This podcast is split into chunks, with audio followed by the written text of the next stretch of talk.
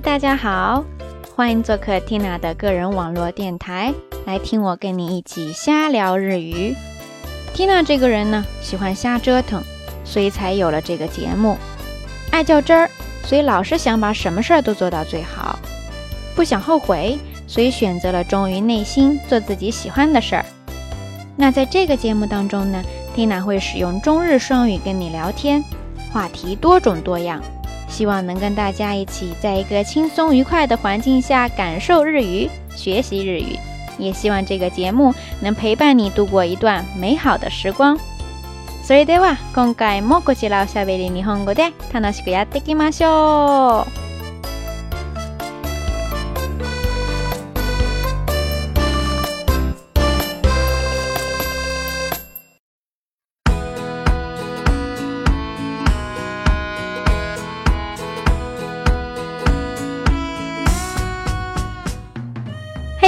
嘿嘿，米娜桑，斯卡雷萨马德斯，小伙伴们大家好呀，我是蒂娜，欢迎继续回到本期瞎聊日语下半场的节目中来。番組の前半ではティナのもみじ狩り旅行の話を盛りながら、ティナのコンビニ教室の2回目も予定通りに開講いたしました。内容的にも量的にも盛りだくさんでたっぷりとお届けいたしましたが、いかがだったでしょうか？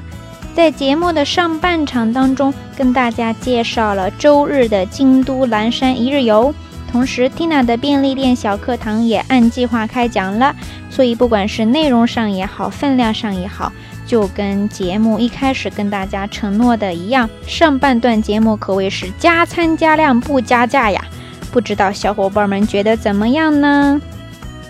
ここからはおしゃべり日本語8回目の後半の内容に入るんですけれども、テーマはですね、日本、特に東京にあるユニークな体験系カフェということに絞って皆さんと一緒に見ていきたいと思います。接下来的节目呢，Tina 想跟大家来聊一聊这个日本的，特别是东京的一些很独特的体验型主题咖啡餐饮店。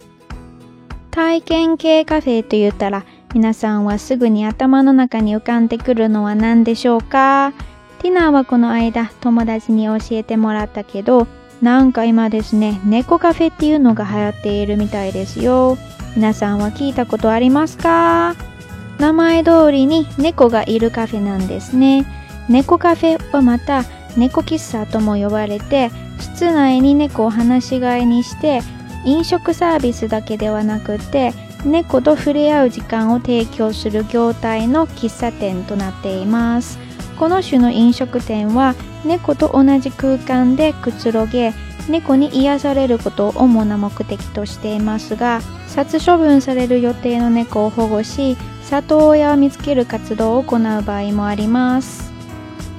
之前 Tina 就听朋友介绍过说现在有一种叫做“猫咪咖啡馆”的，貌似很流行，不知道大家有没有听说过呢？店如其名哈，简单来说就是在店内放养着很多猫咪，不光是一般的餐饮服务，同时也为大家提供跟猫咪接触机会的一种咖啡餐饮店。在这样的店里呢，喝咖啡倒是其次的，最主要的是跟猫咪一起玩耍。能够缓解压力和孤独，有时候也会起到去保护那些要被处理的猫咪，或者说帮他们找到饲养主人的作用。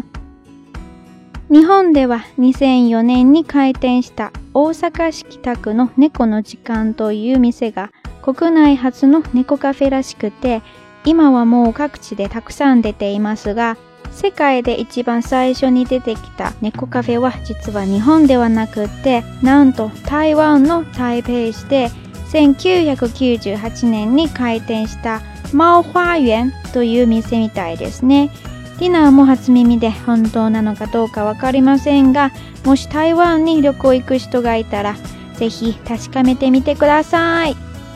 虽说以这个二零零四年在大阪市北区开业的叫做“猫的时间”的店铺为首哈，现在日本各地有很多这样的猫咪咖啡馆。不过世界上第一家猫咪咖啡馆据说不是日本，而是台北一家一九九八年就已经开业了的叫做猫花园的地方。Tina 呢也是第一次听说，是真是假还有待考证哈。不过如果有去台湾旅游的小伙伴呢，不妨可以去打探一番哦。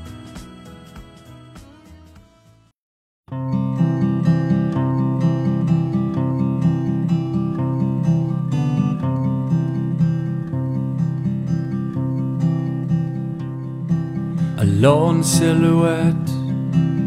reached for the sky in the first light of a cold winter's day. Tuesday crept up silently to my bed.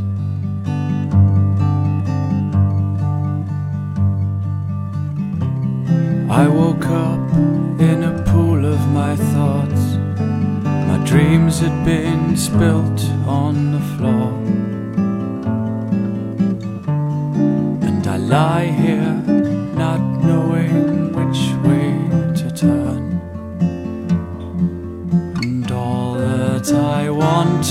to be was your man. I don't know how I let this get so out of hand. Think I might go back to bed until the phone rings.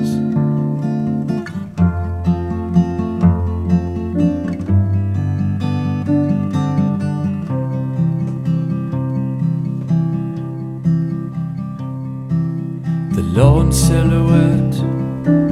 left with the sun. And clouds they rolled in on my day.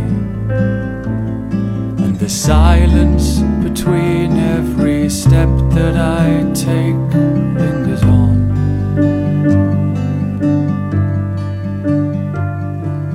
Today was my birthday. My friends they have called. Coming out of my ears. But it would have been good to hear your voice as well. And all that I wanted to be was your man. Don't know how I let this get so out might go back to bed until the phone rings.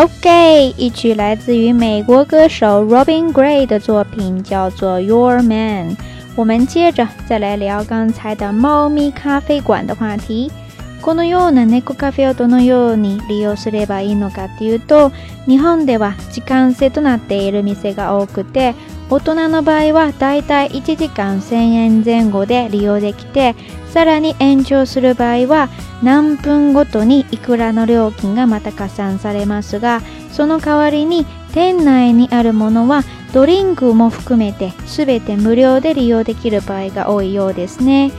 例えば猫のおもちゃボックスやテレビ、パソコン、iPad、本、雑誌、将棋、トランプなどのゲーム類、CD、DVD、Wi-Fi など割と様々なサービスが提供されています。それに対して台湾では最低消費額という店にいる間は一定の金額を飲食することというルールを設けている店が多いそうですね。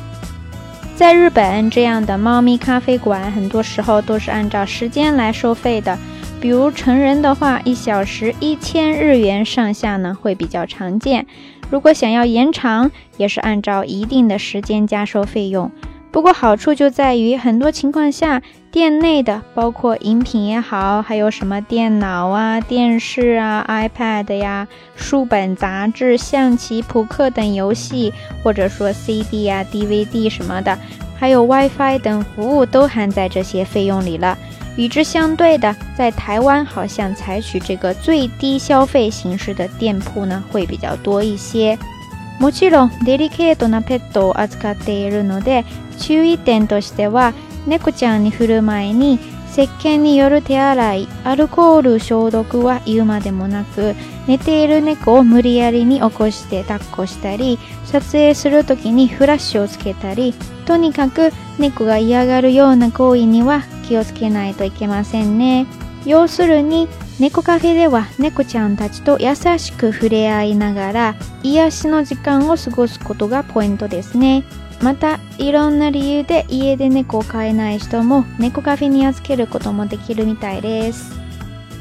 在这样的猫咪咖啡店呢，猫咪当然是主角儿，不过它们也是很脆弱的生命体，所以也有很多注意事项，比如提前洗手消毒啊，不要去吵醒那些睡着的猫咪，照相时不开闪光灯什么的。总之，就是在这里必须要以友善的姿态跟它们度过一段治愈的时光。另外，因为各种原因无法在家里边饲养猫咪的人呢，也可以把这些咖啡店当做寄存的场所。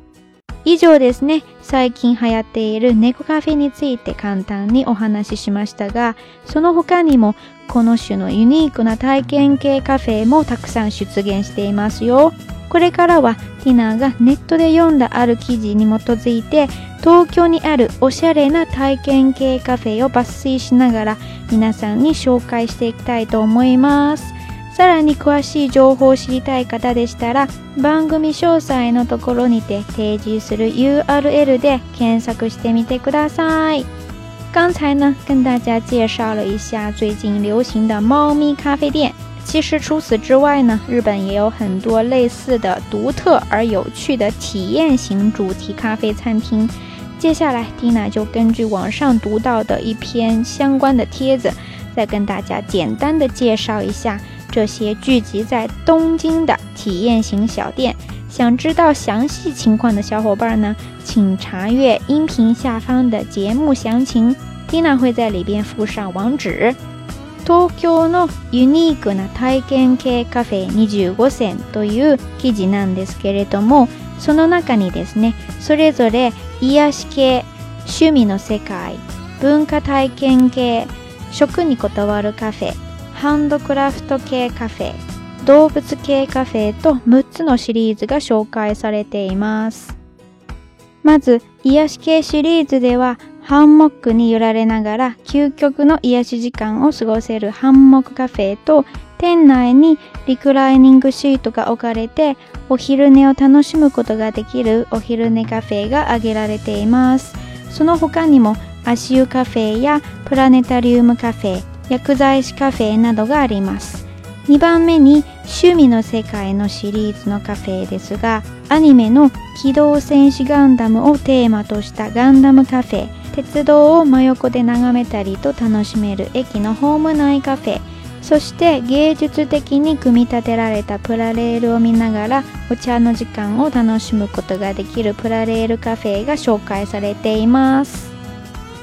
Tina 读的这篇帖子呢，将东京的二十五个体验型咖啡餐厅分别分成了治愈系、爱好类、文化类、专注食品类、手工类。动物类的六个系列，先说治愈系吧。嗯，有可以坐着吊床享受咖啡时间的，也有可以专门睡午觉的，还有可以泡脚的、观看天文星象的，甚至还有药剂师常驻的，主题咖啡餐厅。而第二种的爱好类的咖啡餐厅呢，有机动战士高达为主题的，也有在电车轨道旁边专门开设的，还有各种模型聚集的主题咖啡餐厅。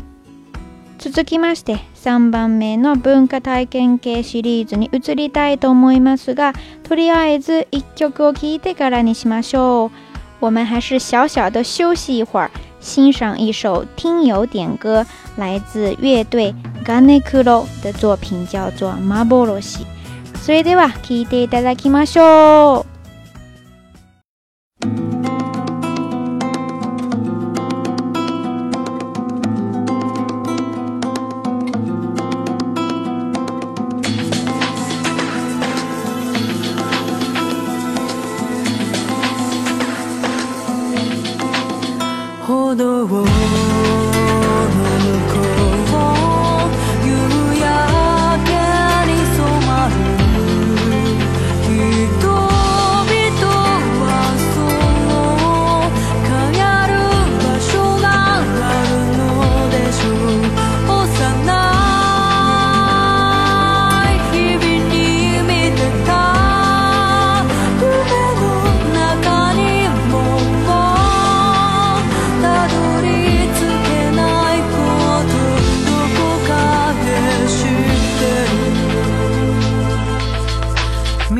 几个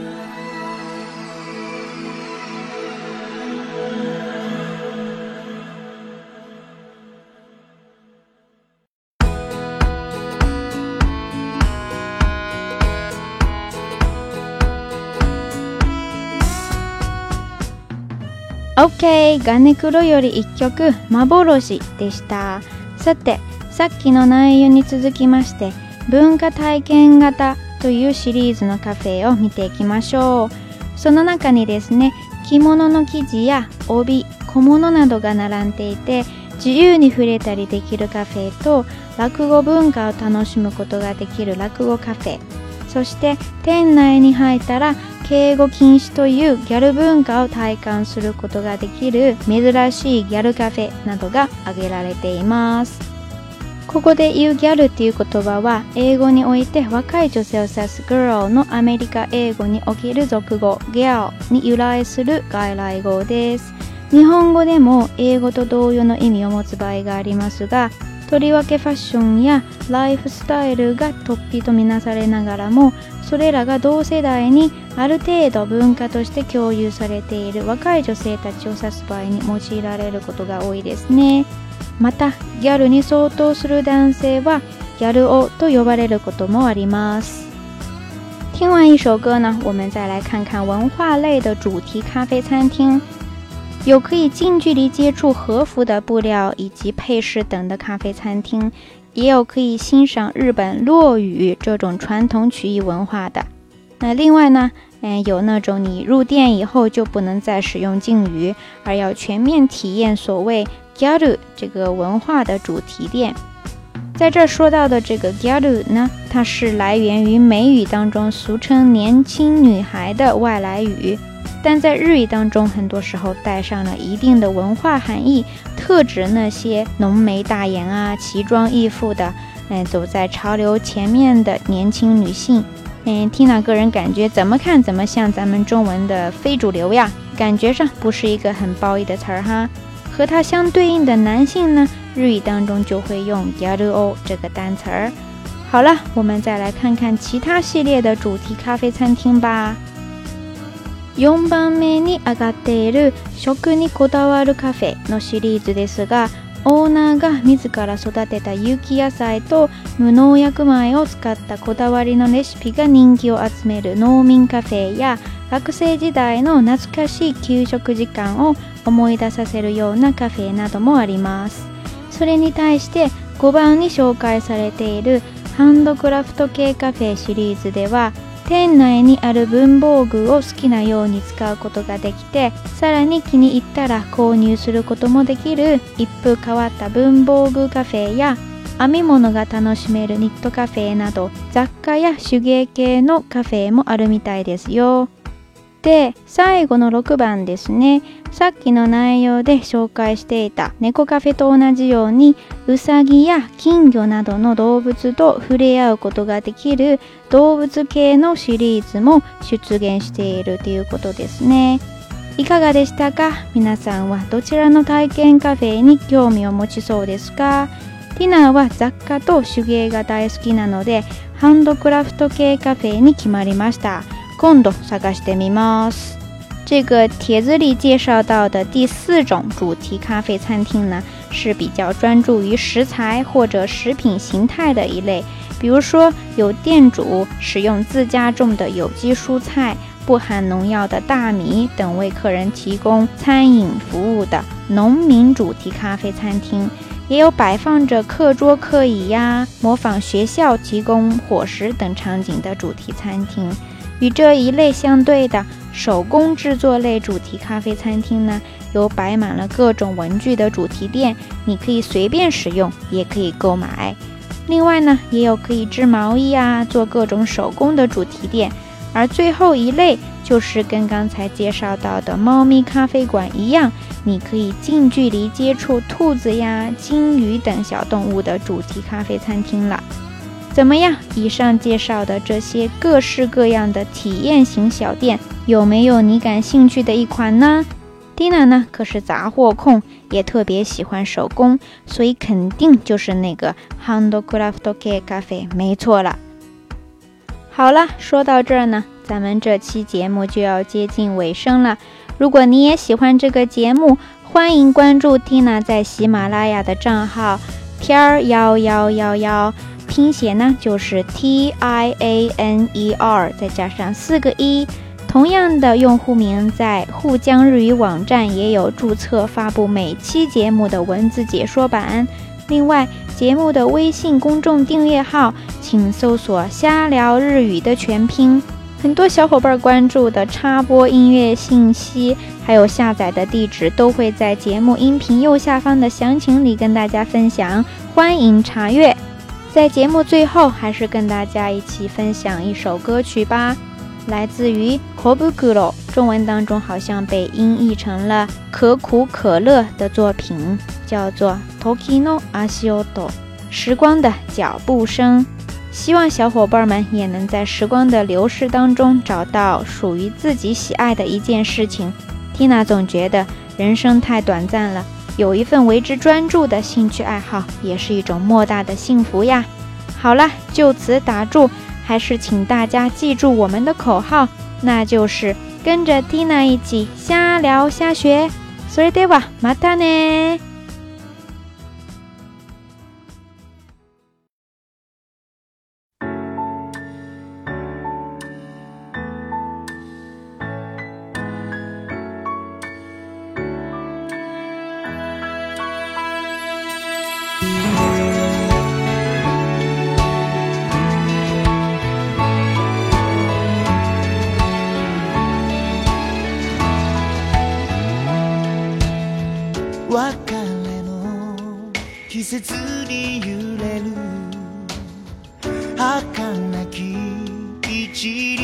が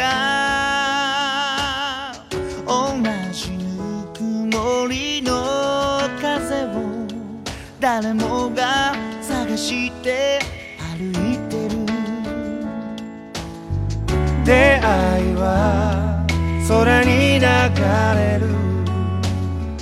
おぼろ雲の下で。重なり合う時計の針のようにゆっくりとゆっくりとゆっくりと回り始める。短い針が君なら長い針が僕で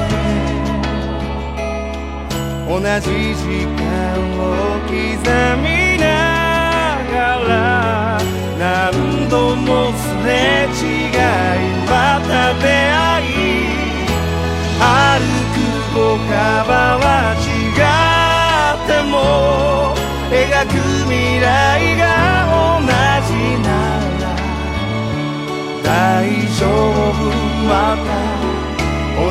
場所から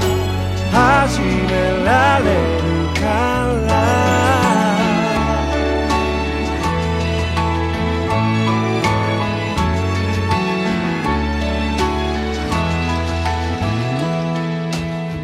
頑張ったけど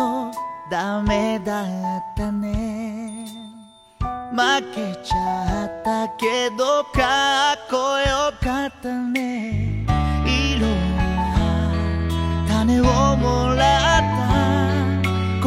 言葉が心に水をやる。短い春に咲く夢。長